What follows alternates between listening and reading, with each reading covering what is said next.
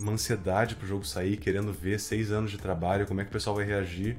Ao mesmo tempo que tinha que chegar em casa ali, sair do trabalho. No caso, eu já tava na Kiris, né? Saía da Kiris ali, já pandemia, no caso. Saía ali, desligava o computador da Kiris, ligava meu computador de trabalho né, diferente ali pro case, virava a chavezinha, começava a trabalhar no trailer, trailer, trailer, trailer. Ansiedade absurda. Trilha sonora, né? Porque, pô, eu também quero promover meu trabalho, né? Eu quero lançar trilha sonora nos, nos serviços de streaming, quero lançar junto com o jogo, pá, tudo mais. Então, uhum. cara, foi um mar de, assim, de ansiedade, com o produto, com outras coisas que estavam acontecendo ao mesmo tempo. Não foi um período relax, assim, ah, terminamos o jogo. Imagina. Terminou o jogo, assim, só estamos na ansiedade esperando o lançamento. Não, tinha muita coisa para fazer enquanto, enquanto o tempo tava passando ali para chegar no lançamento. Fala galera, seja bem-vindo a mais um episódio do Behind the Game Podcast. E nesse episódio daqui eu convidei o Paulo, eu tava aqui pensando se ia tentar falar sobre o nome dele ou não mas Paulo Borer, é, para conversar aqui. Um dos criadores do, do Case, que foi um sucesso, Case in the Wild Masks, que foi, foi, foi um lançamento recente, tem alguns meses, é, aqui no ano de 2021. Paulo, primeiramente, muito obrigado por ter topado é, gravar esse podcast aqui, para a gente bater esse papo. Estou é, animado tanto para saber com relação ao projeto, e também como diabo você consegue ter, um emprego e, fazer um projeto desse tamanho no tempo livre e outras coisas também. Então, cara, obrigado por ter topado. Ah, Rafael, cara, muito obrigado pelo convite. É prazer estar aqui. Eu acompanhei uns vídeos teus antes aí, achei muito legal a qualidade do, do produto, assim, dos, dos vídeos, das produções, muito bacana. Então, estou muito feliz de estar participando. É, cara, pronunciou certo, Paulo Borer. E Ok. E, cara, é... muito obrigado, cara. Vamos bater esse papo massa aí. Massa. Cara, é... eu, eu, queria, eu queria que a gente conversasse bastante assim, sobre o case. É... sobre... Eu prometi que eu não ia fazer esse trocadilho de case de sucesso e case o nome do jogo, mas ok. É do case, porque eu, eu fiquei muito contente quando eu vi, quando eu vi o lançamento, porque na mesma semana, foi a mesma semana que lançou o jogo também da Mad Mimic, né, o, o Dandy Ace, que eu até uhum. é, Gravei um podcast com eles recentemente e tal. E teve um dia que eu abri Steam e tava os dois na lista ali do, do top 10 de news and trend, né? Das novidades ali da Steam. E foi massa, assim, ver, ver dois jogos é, brasileiros ali. Então, vai ser interessante saber sobre a produção. Mas antes da gente falar do case especificamente, fala um pouco pro pessoal é, de onde que você é, qual, qual que é o trabalho que você faz, né, uhum. né, como, como carreira, enfim, uhum. um pouco do teu trabalho de maneira geral, antes da gente conversar sobre o case. Pode ser? Com certeza. Em primeiro lugar, um shout-out aí pro pessoal do Dungeon Ace. Realmente um jogo incrível. É... Bom, Rafael, eu, eu, então, eu sou o Paulo, eu sou um compositor, sou sound designer também. Eu trabalho na, na Pixel Hive, sou um dos cofundadores do estúdio, né, que, que desenvolveu o Case. E produzi basicamente toda a trilha sonora do jogo, todos os efeitos sonoros, trabalhei na edição e na gravação dos voiceovers do jogo.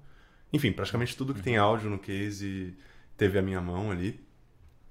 Uh, eu também sou sound designer na Aquiles, então meu full-time job é na Aquiles, né? O Case sempre uhum. é, foi um trabalho mais nos tempos mais livres, né? Mas que eu dediquei também muitas horas nele, obviamente. E, e é isso, cara. Trabalho, amo o que faço, amo trabalhar com áudio para jogos e estou muito uhum. feliz assim com o resultado até agora que a gente está vendo do Case. Massa. Só, só uma pergunta assim de, de carreira de forma geral. Você, você é músico de formação, eu acho. E, e, trabalha, trabalha com música há muitos, muitos anos. Mas há quanto tempo Isso. você trabalha com música para games especificamente? Como que foi fazer essa mudança assim? Ah, vou aproveitar, vou desandar aqui, vou começar a falar um pouquinho da minha carreira assim, que eu eu trabalho, então eu sou formado em música, sim, sou formado em música é, em 2011, eu tirei meu diploma Uh, sou especializado em produção digital de áudio em São Francisco, na Califórnia, em 2013, 2014 uhum. que eu fiz essa especialização. E aí eu voltei de lá, né? Eu morei um tempo fora e quando eu voltei eu já comecei a trabalhar na área de jogos em 2015. Então agora fazem sete, seis anos aí que eu estou trabalhando com áudio para jogos. Mas de fato, exclusivamente com game áudio, faz só dois anos que eu trabalho com isso, desde que eu entrei na Kiris, uhum. em 2019. porque antes de 2015 até 2019, que foi meu início profissional, assim, eu trabalhava numa produtora de áudio chamada Radioativo aqui de Porto Alegre. Eu sou daqui de Porto Alegre, né? E nessa produtora de áudio a gente tocava muitos trabalhos, tanto de jogos, claro, mas também de publicidade, de localização. Então eu trabalhei muito geral, com. né? Geral, é. Trabalhei muito com localização de jogo, eh, fazendo. eh, editando, né? E gravando dubladores e editando para colocar nos jogos e tal.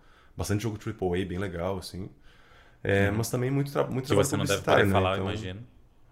É, infelizmente, dublagem de jogos aqui no Brasil é Imagina. meio complicado.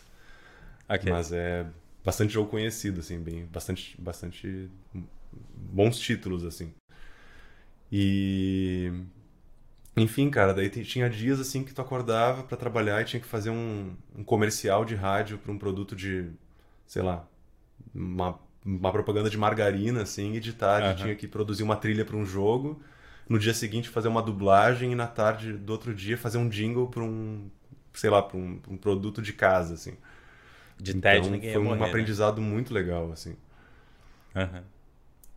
É. E aí trabalhei nessa produtora, assim, e aí em 2019, quando eu ingressei na Aquiles, que, que eu foquei full time nos jogos, assim, junto com o Casey, né, que já vinha em desenvolvimento desde 2015. Sim. Vamos, vamos falar mais do case, então. É, Uhum. Conta um pouco pro pessoal, assim, qual que, qual que é a ideia do jogo, de maneira geral, como que foi a concepção dele, né, da ideia, do, do projeto. Colocar um, tentar colocar uns vídeos na tela pro pessoal que, que não esbarrou com esse jogo na Steam ou algum em outro lugar conhecer.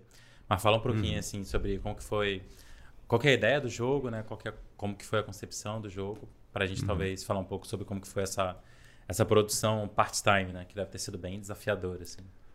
Ah, com certeza. É, cara, o jogo, então, ele começou muito, muito tempo atrás, eu acho que foi no início dos anos 2000, pelo Cristiano Bartel, né, que é um desenvolvedor aqui de Porto Alegre, né, ele é aqui do Rio Grande do Sul, Aham. Acho, agora ele não mora mais em Porto Alegre, mas ele é daqui. E ele sempre foi apaixonado, assim, por jogos de plataforma, assim como toda a galera do estúdio. E, cara, ele... Cara, ele, acho que ele devia ser pré-adolescente, assim, querendo começar a desenvolver jogo sozinho. Naquela, naquela época não tinha, assim, muita, muito material de apoio. E ele começou a desenvolver o joguinho dele, um joguinho de plataforma.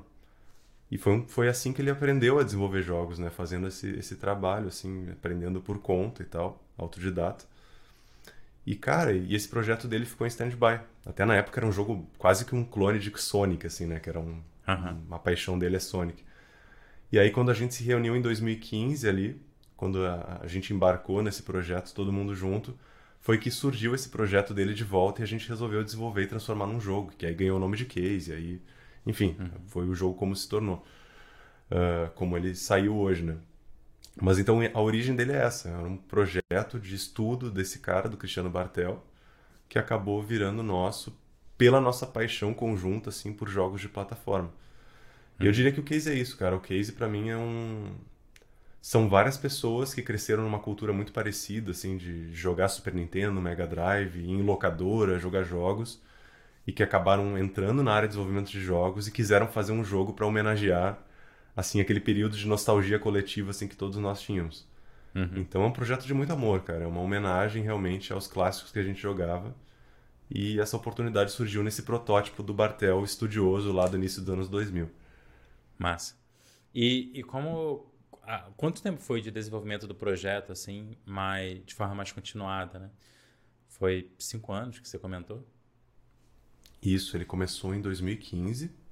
Eu entrei de fato para o projeto em 2016, Aham. mas ele começou. Essa retomada né, desse protótipo do Cristiano começou em 2015 e a gente lançou o jogo agora em 2021, em março. Então foram seis anos. E Quantas pessoas envolvidas? Ah, o core ali, nós somos seis, seis sócios. Todos e a gente teve ao longo do part-time? desenvolvimento Todos Com outro trabalho alguns full-time e outros part-time. Entendi. Ah, varia assim de pessoa para pessoa, assim, programadores assim mais full-time. Uhum. É, o pessoal mais ah, o Daniel, que é o artista, assim, eu na parte de som, a gente conseguiu conciliar com outros com outros trabalhos.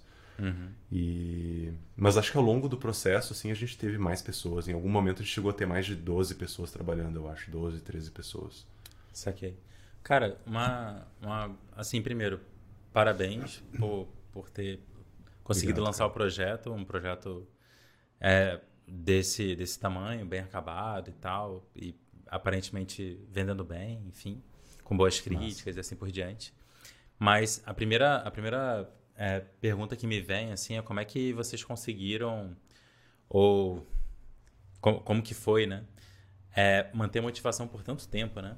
Porque 5, 6 anos hum. é bastante tempo, né? Tem, assim, a vida entra no meio do caminho, né? Com qualquer período de tempo longo o suficiente, né? Enfim, acontece um monte de coisa, assim. Tipo, aconteceu pandemia no meio do caminho, por exemplo.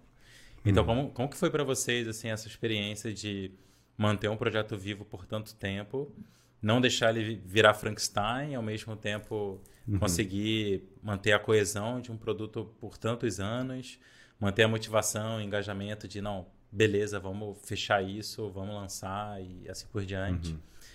É, porque eu acho que tem muitos projetos que se perdem, seja na coesão é. do produto, ou seja se perder no sentido de da equipe se desfazer e tal, num período longo assim.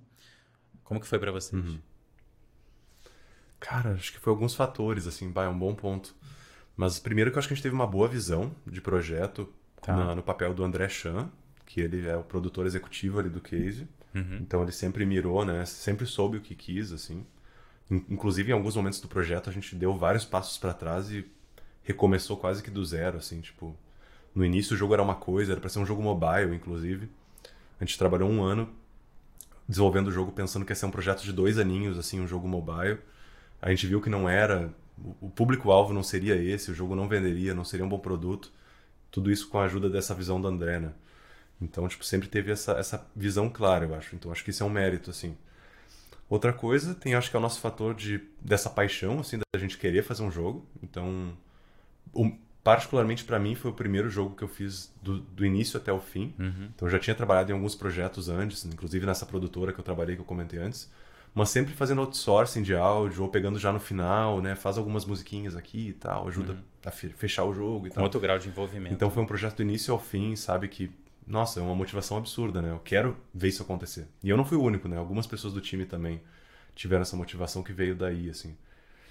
E depois, cara, eu acho que uh, que vem um pouco da cara de ver que a gente estava fazendo uma, a, a, coisa certa, assim, de ver que o jogo estava realmente muito legal. Eu acho que muitas vezes quando a gente desiste, e eu já desisti de projetos, né? Já tive projetos que pararam na metade. Uhum. Talvez foi porque a gente não não tava formando um negócio legal, né? Tipo, tem aquele medo, assim, de quando tu faz um jogo, tu tá desenvolvendo, tu sabe que vai demorar anos, e aí tu tá na metade do caminho e tu percebe que não tá chegando lá, e eu acho que isso conversa também com a visão do produto, né?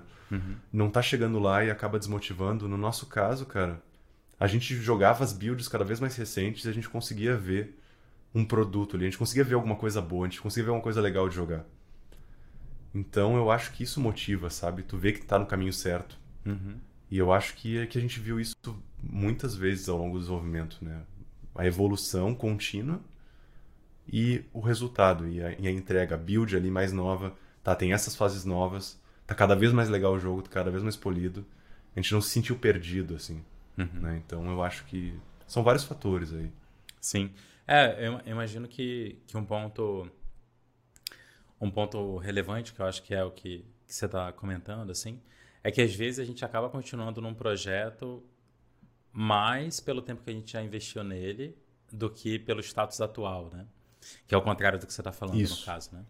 Então, às vezes, a gente, é. por exemplo, a gente está trabalhando no projeto há um ano e que se, se, a gente não tivesse, tivesse sido convidado naquele momento para entrar, você ia olhar e falar, tipo, não, não vou entrar aqui, não, não, não tá legal, não tá alinhado. Mas como você já investiu um ano, você se sente meio amarrado, né? Aquilo de alguma forma. Tipo, não, já investi um ano da minha vida naquilo, tem que continuar. Que Total. é um jeito ruim, né? De continuar as coisas. E o que você está falando é justamente. É, foi... Pelo menos foi a sensação que eu fiquei, assim, de tipo, se eu não tivesse nesse projeto, me chamasse agora, eu ia entrar mesmo assim, né? Porque tá legal pra caramba e tal. Bah. É por aí. Sim, cara, com certeza. Não, tu, levantou, tu levantou um ponto muito bom, assim, que já, já me. Inclusive me levou a pensar em outras coisas que são positivas do nosso projeto. É. Primeiro que os profissionais, né? Tipo, é uma equipe bem experiente, assim, apesar de. Uh, não ser só. Não só do meu lado ser o meu primeiro projeto início ao fim, de outras pessoas também. É de muita gente que já tinha uma galera mais madura, que já está mais tempo no mercado. Bagagem Muita técnica, gente que também não tinha feito um produto do início ao muita bagagem técnica. Uhum. É. Então, mesmo que não tivesse feito um jogo do início ao fim, já tinha trabalhado com, com outsourcing de jogos para jogos internacionais, assim, por anos e anos, assim. Aham. Então é uma galera que maturidade assim profissional que, que, que conduz um projeto bem assim. Então isso isso pesou, sabe? Eu acho pro, pra, pro, pro, pro jogo ter ido até o fim assim. Porque isso é uma coisa do, do cenário de jogos também, né? Aqui não só do Brasil, do mundo todo, mas é que tem muita gente que muitos projetos que a galera tá se encontrando ainda profissionalmente, né? Que tá no início da carreira, que tá com essa paixão de fazer jogos, mas ainda não teve a experiência, ou ainda não tem a maturidade para trabalhar em equipe muitas vezes, né, também. Então, muitas vezes, é, eu já participei de projetos mais desconexos, assim, né, de mais difícil de comunicação, uma coisa até de egocentrismo, às vezes que tem da pessoa que tem o projeto da vida Aham. que quer fazer ali e o projeto não acaba indo até acaba não indo até o fim muito por causa disso. E o nosso a nossa equipe sempre foi muito madura, assim, então isso, é isso acho que foi um mérito do nosso jogo. Não, certamente, é baita diferença. Né? Pessoal, deixa eu aproveitar aqui essa pausa para te fazer um convite. Se você tem interesse em desenvolver jogos com potencial real de vender bem, você precisa conhecer o curso Behind the Game. Nele você vai aprender todas as estratégias e táticas que eu uso no meu estúdio de games e que você vai conseguir aplicar mesmo sendo um desenvolvedor, trabalhando sozinho aí nas noites e nas madrugadas, ou até mesmo se você tiver uma pequena equipe e estiver trabalhando com ela, né, numa parceria ou até mesmo com pessoas contratadas, não importa. As aulas focam em temas que todo mundo que desenvolve jogos precisa conhecer bem, como o processo de produção, marketing, tudo que você precisa para fazer um jogo de qualidade, de alta qualidade, dentro do orçamento, tanto de tempo quanto de dinheiro, né? E conseguir conquistar os jogadores e fazer esse jogo vender bem. Então, se você quer dar espaço na criação dos seus jogos e ter receita com eles, não deixe de conferir o link que eu vou deixar na descrição e você vai poder lá fazer a sua inscrição no Behind the Game. Fazer um jogo em nível profissional é uma parada altamente complexa, né? E muitas vezes, assim, envolve muitas coisas, né? Assim, música, arte, game design, programação, é, conceitos de startup, conceitos de negócio, marketing. É um produto internacional, o que, o que já eleva o nível de dificuldade, assim, que a gente não para para pensar muito, né? Que tem seus benefícios também, mas, assim, é um produto internacional. Você tanto está competindo com, com o resto do mundo, mas também tem outras coisas que entram em vigor, né? Sei lá, localização, tem um monte de coisa, né? Pelo fato de ser um produto internacional versus uma coisa localizada, né? Que vai ser utilizado só por usuário brasileiro, enfim. Então, assim, é um produto absurdamente complexo, né? Um, um jogo profissional, né? Um jogo que vai no mercado e realmente tem É. alguma chance de estar por lá. E muitas vezes requer muita habilidade, que é meio que você está comentando, né? Muita habilidade profissional que demora a desenvolver, né? Não é tipo sair da faculdade e é, eu, eu acho que assim, eu acho que, enfim, só para até servir de reflexão para todo mundo e tal. Muitas vezes a gente acha que só a parte técnica é o que precisa, né? Mas eu e esse é o ponto que eu estou tentando levantar. O produto jogo é uma coisa tão absurdamente complexa, assim, envolve tantas pessoas com vieses tão diferentes e habilidades técnicas tão diferentes, né? Que exige, exige uma certa maturidade profissional que ou demora a conseguir, né? Ou precisa de muita boa vontade e vontade de fazer as coisas acontecerem para conseguir durante o, o projeto, né? É, eu digo até mais assim que eh, muita gente pensa que é só uma grande técnica ou, ou também pensam que é é uma grande capacidade artística, né? É, mas não é isso, né? Tipo, muitas vezes exige uma grande, uma ótima produção, né? Acho que Uma todas as ótima vezes. gestão de equipe, Sim. né? Tipo, então Não é sai. todas as vezes, a não ser que tu seja um, esteja fazendo um jogo sozinho e mesmo assim deve ter toda a disciplina de conseguir, né, ter os teus horários e conseguir Sim, trabalhar por conta e lançar o jogo sozinho, mas quando tem várias pessoas envolvidas, precisa de uma condução, de uma produção, né? A parte de produção em jogos é absurda, assim, é, é muito importante ter um, um papel de produtor, alguém que consiga conduzir as tarefas pro time e ir fazendo, assim, Uhum. é imprescindível, assim. Ótimo. E cara, como que foi, como que foi a parte de a tomada de decisão, não sei até que ponto você pode falar também sobre a estratégia de levar o jogo para o mercado de maneira geral, no sentido de que vocês optaram por é, ter uma publisher, né, e lançaram junto com uma publisher. É, Não sei se houve um- um- um- uma ajuda no, no desenvolvimento em si. Se eu não me engano, no próprio site deles falam algo sobre ter sido é, co-desenvolvido. Não sei se você pode falar um pouco sobre isso, sobre como que foi a relação de maneira geral. Uhum. Né? É, co-desenvolvido não foi. Uh, na verdade, assim, uh, voltando lá atrás, então, o jogo ele, ele começou em 2015 com aquela ideia do Bastel Sim. e a ideia era fazer um jogo ali em um ano, dois anos, mo jogo mobile. Uhum. Uh, depois de um ano fazendo o projeto, um ano e pouco, a gente começou a levantar uh, o, começou a levar, desculpa, o jogo para eventos tá. e falar uhum. com investidores, falar com publishers, festivais e pegar feedbacks né, de pessoas até mais experientes e tal. E aí a gente começou a ver que o nosso feedback constante é que o nosso jogo não conversava em nada com o jogo mobile. Que o nosso jogo ele, ele meio que pede um formato mais clássico, uhum. né? Até por, por essa origem dele ser sim, uma homenagem, sim. uma carta de amor, né? A uns jogos dos anos 90 é a dele conseguir aparecer no Nintendo Switch, no, no Xbox, PlayStation, enfim, no, no computador, obviamente. E, e, isso fez a gente repensar um pouco a estratégia. Tanto que a gente voltou atrás nesse momento, a gente refez quase todo o jogo, pensando. Vocês chegaram em no, festival no apresentando o jogo no celular, então. No cenário mobile, isso. E foi aí que a gente recebeu esses feedbacks e a gente viu, tá, a gente tá, tá longe aqui, não, não é isso, cara, não é uhum. é isso. E foi aí que a gente voltou e fez um, um fresh new start, assim, para pensar nas plataformas. Beleza, a gente chegou nesse ponto. Isso, isso deve ter sido 2016, 2017. Daí a gente começou a desenvolver né, essa nova versão do case para consoles. E aí a gente sabia que a gente ia querer lançar para todas as plataformas. Então a forma que a gente achou que seria mais fácil de conseguir isso seria com o apoio de uma publisher, né? Porque tem, tem muitas coisas que envolvem, né? O contato com as, com, a, com as plataformas, com a Sony, com a Microsoft e tudo mais não é tão simples, né? Às vezes tu tem um, um atalho, um caminho mais curto com uma publisher. Sim. É, própria Toda uma parte de... nova que tem que ser gerenciada, né? Relacionamento com, com as first parties. Exatamente. Precisaria de, de alguém dedicado para esse relacionamento, né? Também, que uhum. exigiria bastante da gente. Então a gente começou a procurar publisher a partir desse momento. É, então, cara, acho que foi em 2019 que a gente conseguiu fechar com uma publisher, que é essa publisher holandesa chamada Sodesco. Mas ela não é uma co-desenvolvedora, né? Que a gente tinha falado no início, porque o jogo que a gente apresentou para a publisher estava praticamente pronto. O papel uhum. da publisher, no nosso caso, foi justamente facilitar essa porta de entrada e tal para os consoles. Uhum. Então a publisher entrou com. Esse, inclusive, uh, investimento no projeto não teve da publisher, né? O investimento da publisher foi para colocar os jogos nas plataformas, fazer a questão de ratings, né, o ESRB, sim, né, que sim. precisa ter para conseguir colocar nessas plataformas. E aí é um investimento que a publisher ajudou, é, marketing e tal, é, a divulgar o nosso produto, né, o nosso jogo. O porting, assim, botar no Nintendo Switch, PlayStation e tal, vocês não fizeram internamente, O port também né? foi, foi, por toda a nossa conta. Foi com a ah, gente ah, foi também. vocês? Né? Okay. Toda a parte do Entendi. port foi nossa também.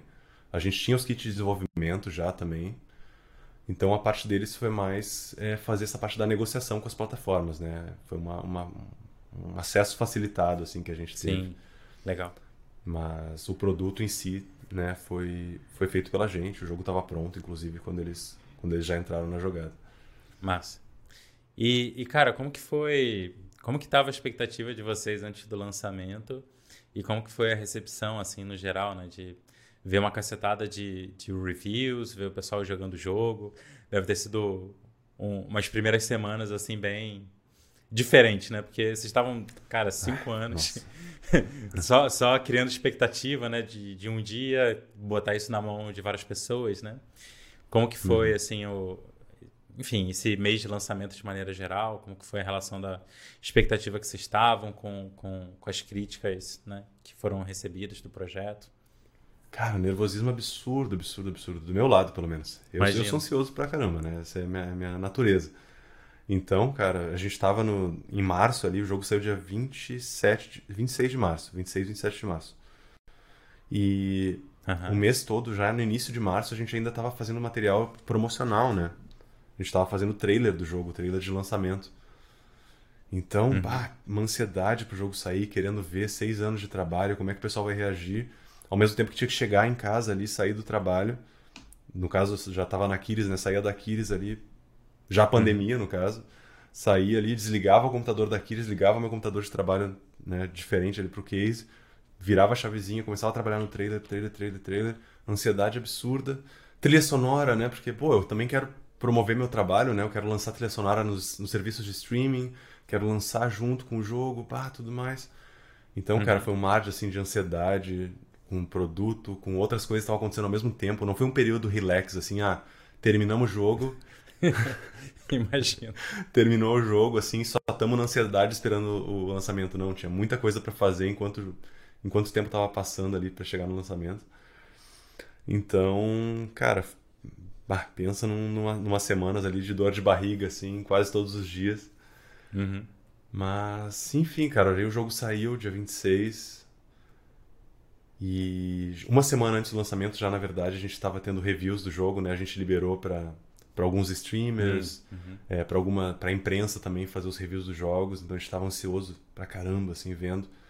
E começou a surgir nota boa, cara. Aí Nintendo Life e tal, nota 9. Nossa, nota 9 é a mesma nota que eles deram pra Donkey Kong Tropical Freeze, cara. Como é que pode? E aí outro portal, nota 10, nota 8,5, nota 9, Metacritic ali tava em torno dos 8,5, 9. Ai, putz, cara, incrível. E aí saiu o jogo, uma, uma duas semanas depois do- dos reviews fechados. E a galera também, aí o público geral. Daí a gente via que, as, que, a, que a galera, o pessoal mesmo, os, os jogadores estavam elogiando. Cara, foi um alívio, cara, foi um alívio, porque foram seis anos, né? Cara, repito, né, cara, um projeto de puro amor, assim, investimento próprio de todos nós, assim, a gente não teve nenhum tipo de financiamento, foi a gente que colocou nosso suor, nosso dinheiro pra fazer o projeto que a gente queria acontecer. E a gente começou a ver, cara, galera streamando o jogo, pessoal louco pra comprar, louco pra jogar. Cara, foi um sentimento de pura felicidade, assim, foi ah, foi incrível, incrível. Fantástico. E parabéns de novo. Ah, obrigado, Rafael. É, Valeu.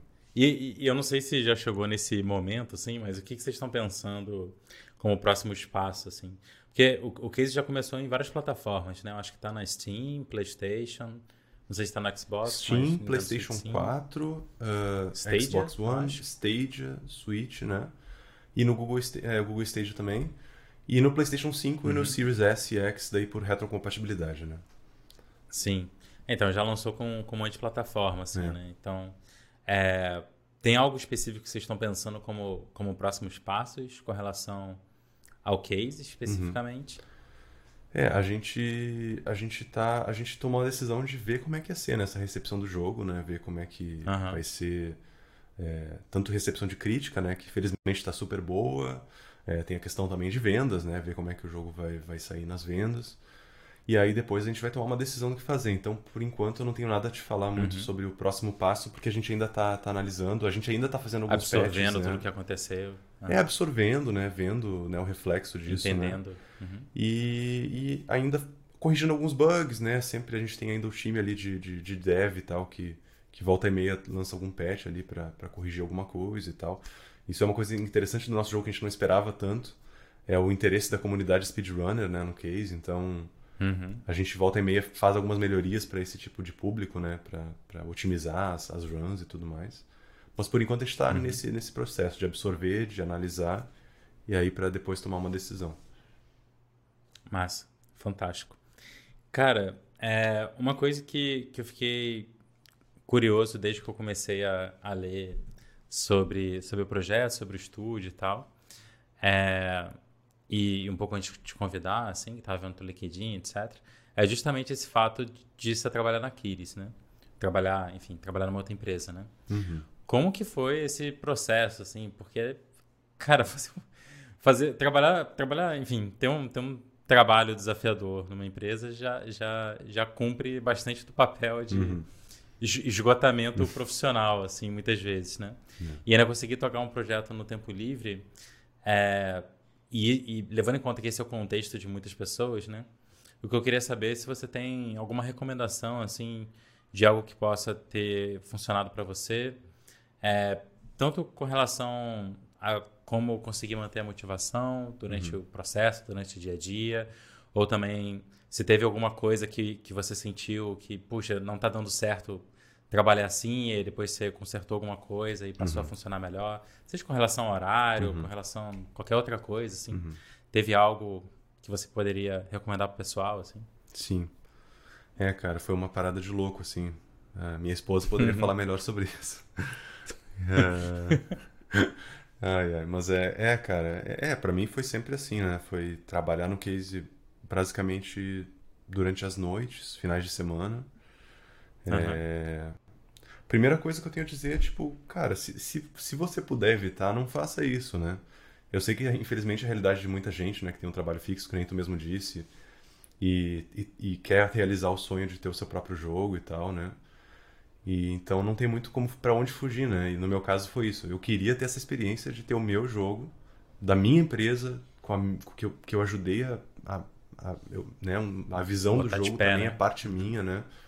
Então, cara, eu, eu vou fazer isso acontecer e tal, eu vou abrir mão de algumas coisas e, e fazer alguns sacrifícios, assim. Uhum. É, no início foi mais difícil do que depois, com o passar do tempo a gente vai pegando a manha. Então as dicas que eu poderia dar para o pessoal que, que, que vai fazer essa jornada dupla, tripla, né, muitas vezes, é... se planeja direitinho, assim, né? Tipo, por isso que eu falo que é tão importante uma produção, né, um papel de produtor, alguém que gerencia as tarefas do time, porque com o tempo fui pegando qual era o meu limite para ter uma vida uhum. razoavelmente aceitável fora do trabalho, ainda poder curtir com a minha esposa, com a minha família, ter um, um momento do final de semana de curtição, assim. E aí Evitar começa... overcommitment, né? Tipo, se Exato. comprometer demais com, com Isso. E isso foi uma coisa que acontecia no início do projeto direto, assim. Eu pegava, uhum. pensava assim, não, eu vou trabalhar quatro horas por dia da semana e mais oito horas de cada dia do final de semana. Então, aí, em algum eu chegava você em casa... um ser humano, né? E não um robô. Ex exatamente, que eu precisava viver, que daí eu não estava vivendo, eu estava vivendo para trabalhar. E, uhum. e aí com isso eu mudei. Tipo, inicialmente a minha carga horária era tipo como eu te falei, era quatro horas por dia, assim, durante a semana, cinco dias da semana. No case, né? Mais as oito horas do full-time job. E finais de semana, mais oito horas por dia no final de semana. Então era, tipo, uma carga horária absurda, assim. Com o tempo eu fui me entendendo melhor, assim, conversando com a, com a produção do projeto. Olha, de repente vou trabalhar só três dias da semana, duas horas daí, uhum. né? Tipo, das oito às dez da noite ali eu trabalho. É, no case, e no final de semana, em vez de trabalhar oito horas sábado, oito horas domingo, trabalho quatro horas sábado e quatro horas domingo ou 8 horas do sábado e não trabalho no domingo, daí tem essa, uhum. essa, essa, esse ping-pong que dá para fazer com a produção. Então uhum. é isso, gerencie as, as suas tarefas e, entenda, assim, né, o ritmo de trabalho, né? Tipo, não abocanha mais do que tu pode, assim. Uh, inclusive, se puder fazer a média, assim, arredondando para menos e não para mais, né, das tarefas. Uhum. Isso é um ponto muito importante, assim, porque tu sempre vai achar que tu pode fazer mais do que realmente do ritmo que tu vai fazer. Uhum. Então é, é importante isso. Massa. É, eu acho que tem um ponto um, um ponto importante, assim, e até falando alto para eu lembrar disso também, para mim uhum. mesmo. Mas é, eu, eu, acho que tem dois pontos, assim, que eu, que eu, que eu tenho notado cada vez mais com, com o trabalho, de maneira geral. É, com relação a essa parte, né, de trabalhar demais e tentar encontrar algum tipo de... Eu não sei se a palavra é equilíbrio, assim, porque... Mas, enfim. É, mas um ritmo saudável, né? É, uhum. eu, eu acho que o primeiro, e aí não sei se você vai concordar ou não, mas é, para a gente conversar aqui, eu acho que o primeiro é, é muitas vezes identificar se o que você está fazendo é, é um sprint ou uma maratona, né? Não sprint no sentido de, de Scrum, mas uhum, sprint uhum. no sentido de, ah, não, vou ter que dar um, um tiro e, e, resolver a parada, ou ser a maratona, né? Porque tem épocas da vida que tem prazo e tem que resolver, e é isso. então, assim, tem uma parada que vai acontecer esse mês, que nem você falou aí de. Tava nos finalmente, você ainda tava fazendo trailer e tal, né? Tipo, uhum. Às vezes é o momento, né? E uhum. aí você tem que conseguir identificar, não, beleza, esse é o momento, tem data para acabar, é daqui a quatro uhum. semanas, sei lá, mas vai acabar, então tá tudo bem, assim. Eu vou, che vou chegar no final das quatro semanas um lixo e vou descansar e vou retomar minha vida depois, né? E quando é maratona, né?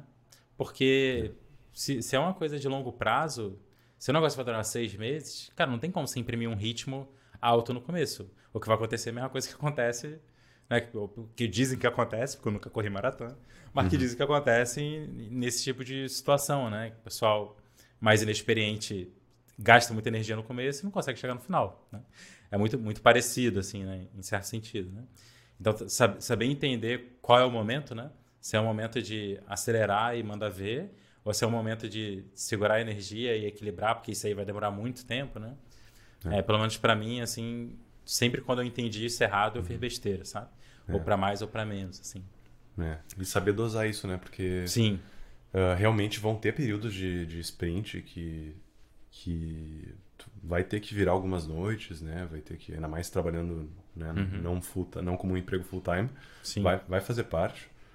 Uh, e entender do, que vai precisar do descanso depois. Senão é impossível. Isso, entender que vai precisar de descanso depois e também não achar uh,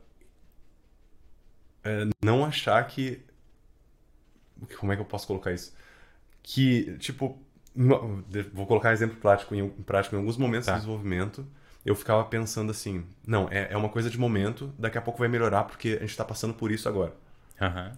E aí passava uma, duas semanas e surgia uma outra situação. Aquela mesma... assumia e surgia outra. É, é Isso fica meses num. Você entende que meses na real é uma maratona e você só não tinha Esse que é uma maratona. É. Exato. Então tem que saber analisar bem a situação para perceber se realmente é uma sprint. Isso é bem difícil. Ou se tu já tá correndo uma maratona e nem tá percebendo isso. Sim, sim. Justamente. E, e a outra recomendação assim, que eu poderia dar é toda vez que você pensar em desistir, descansa. Isso daí, é. para mim, não, não que, que chegou até momento de pensar em desistir de, de algum projeto e tal. Eu, geralmente sou bem. Sou o contrário, assim, sou positivo demais com acho que tudo vai dar certo, mas isso é um outro problema. Uhum. Mas, de maneira geral, assim, sempre no momento que dá um, um, uma travada, eu descobri recentemente, recentemente, tipo, últimos anos, assim, que é só descansar, cara. Porque, às vezes, né, uhum. tem, tem uma quantidade de porrada que você aguenta, né? Às vezes, tá muito difícil por muito tempo e dá uma uhum. titubeada, né? E às vezes é Total. conseguir descansar, ter uma semana mais light ou alguma coisa desse tipo, já às vezes você já, já volta com outro pensamento. Né? Com certeza. Eu, inclusive, isso é uma coisa que eu mudei muito. Isso não tem muito a ver com case, né? Mas tem a ver com a forma como eu trabalhava. É, que eu costumava. Isso é questão de rotina de trabalho, né? Eu costumava uh, chegar do trabalho, digamos, da radioativa e depois daqui, de, sei lá, 8 da noite em casa, tomava um banho, jantava, e começava a trabalhar tipo 8 e meia, 9 horas da noite e até uma, duas da manhã, assim. Uhum. É... E, e, aí eu percebi que acontecia isso que a gente tava, que tu estava falando agora, de ficar frustrado ou pensar em desistir. E aí quando começava no dia seguinte, eu percebia que né, era uma coisa do momento ali, de frustração e tal, é. de, de, uma energia ruim daquele Precisava momento. dormir, só isso. Dormir, exato. E aí uma coisa que me fez melhorar a, o meu rendimento, e eu sei que cada pessoa tem essa forma de funcionar, mas uma coisa que fez melhorar meu rendimento foi não trabalhar de noite, entender a noite como um horário de descanso hum. e começar a acordar cedinho, 5 e meia da manhã, 6 da manhã. Eu conheço muita gente que fez isso. Eu fiz isso uma época também. De começar é, a trabalhar tipo cara, 5 da manhã. muito, muito. E eu comecei. Hoje em dia, cara, o meu, olhar, meu, meu horário de maior rendimento é de manhã. Assim, tipo, uhum. até, até a hora do almoço ali, eu rendo, eu rendo mais de manhã do que de tarde. Antigamente, eu achava, eu achava que eu rendia mais de madrugada, de noite, essa coisa de, ah, eu quero virar noite e estar trabalhando. Cara, se tu trabalha full time, chega em casa às 8 da noite, por exemplo, cara, dá uma relaxada, desliga, vai jogar videogame, sei lá. É o que tu gosta de fazer, né? Eu gosto de Sim. jogar, então eu vou jogar para descansar. Mas dá, um, dá uma descansada e no dia seguinte acorda cedinho. E aí, antes do teu trabalho full time, aí tu trabalha no teu, no teu, no teu projeto ali, né? Uhum. É, cara, para mim funcionou super bem, assim. Eu mudei minha forma de trabalhar com o passar desses anos, assim, para melhor. E outra, outra vantagem disso daí que você disse é que, é que tem uma hora limite, né? Tipo, você tem que sair para trabalhar. É. Você não pode ficar se sobrecarregando porque você quer decidir a hora que vai dormir, né? Quando Exato. você está trabalhando de noite. Ali bom não. Ponto, você, ponto. você, você, tem, que, tem que parar, entendeu? Então, quando está na metade do caminho, você já pensa, cara, ok, tem mais uma hora. O que, que eu vou fazer nessa mais uma hora? Porque eu tenho que tomar banho, tem que sair, né? Isso também ajuda a ter um, ter um limite externo, né?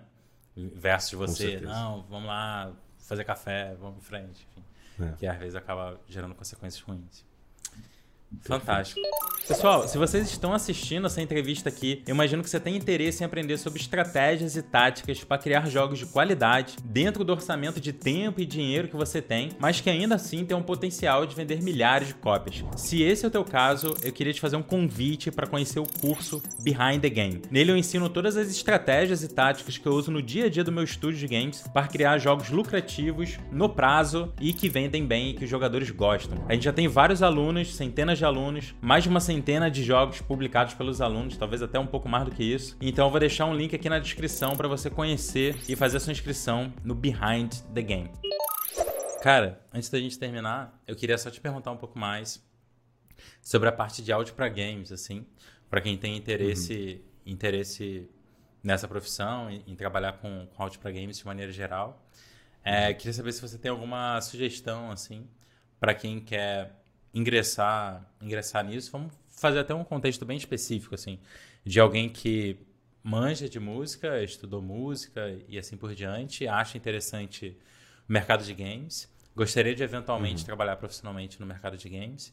Se, se a gente fosse pensar numa, numa transição para essa pessoa, né?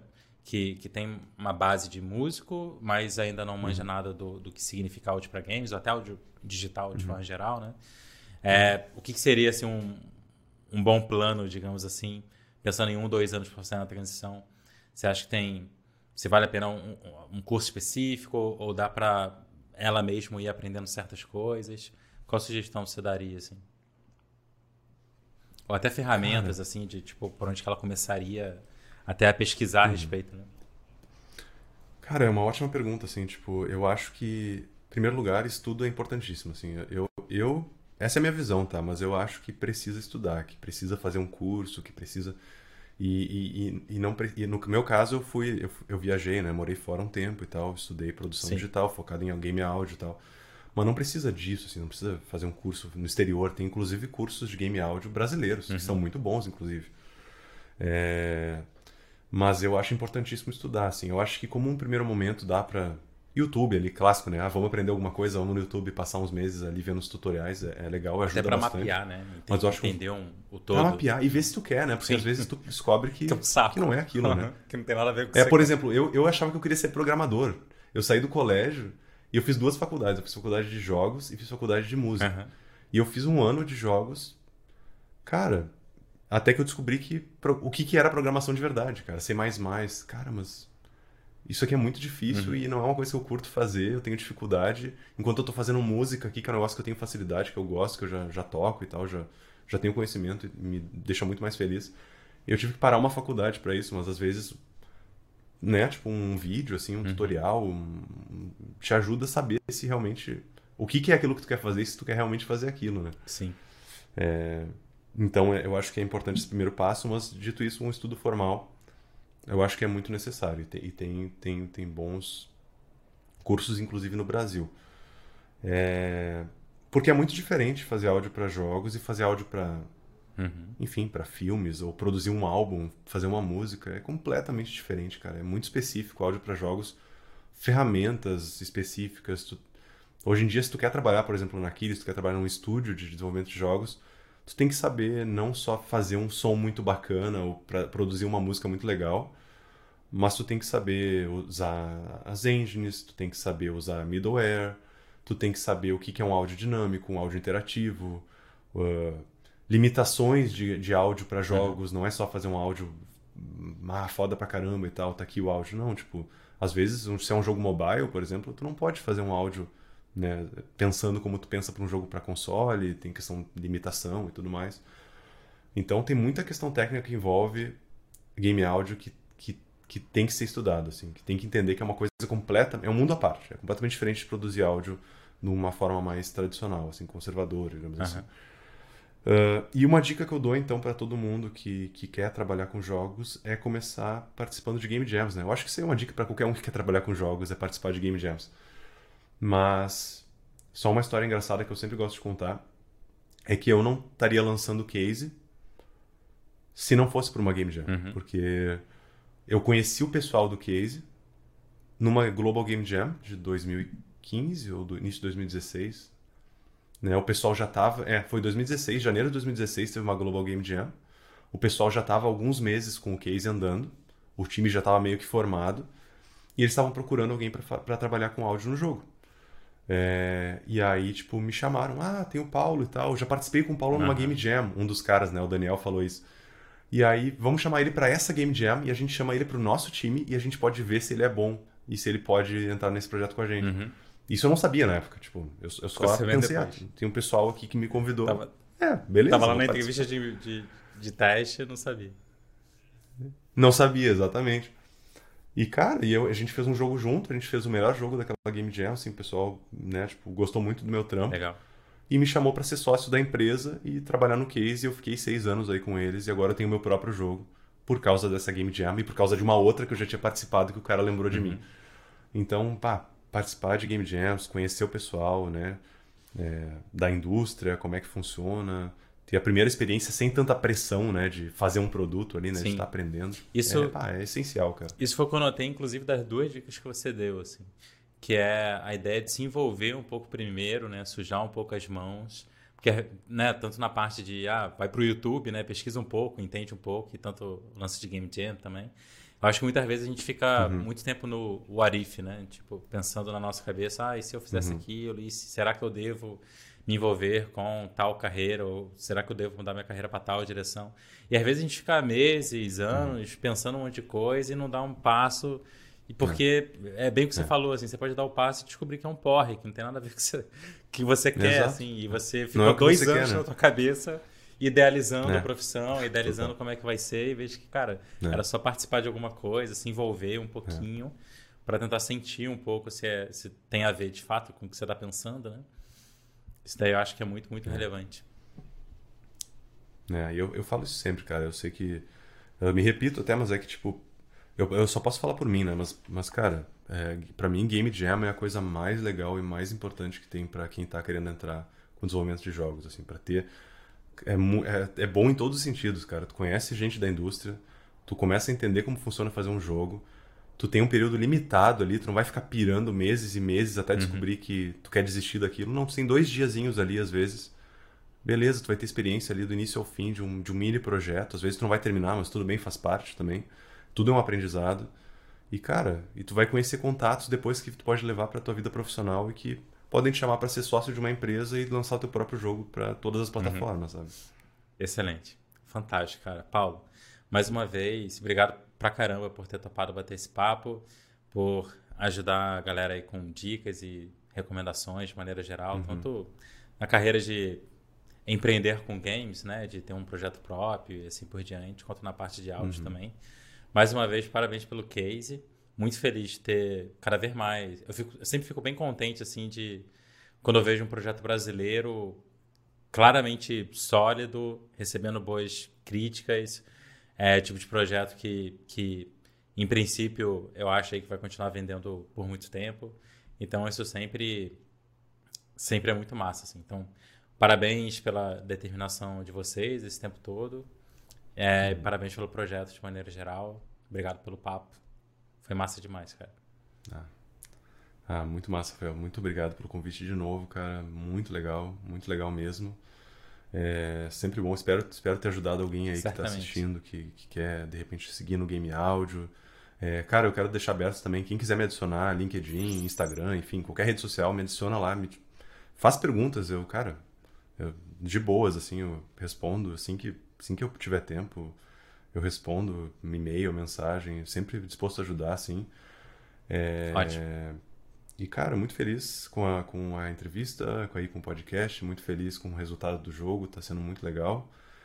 E deixa eu aproveitar também para fazer o jabá, né? O galera que quer conhecer o Case, só acessar lá qualquer rede social, procurar por Case and the Wild Masks, vai achar nossas redes, tem todas praticamente.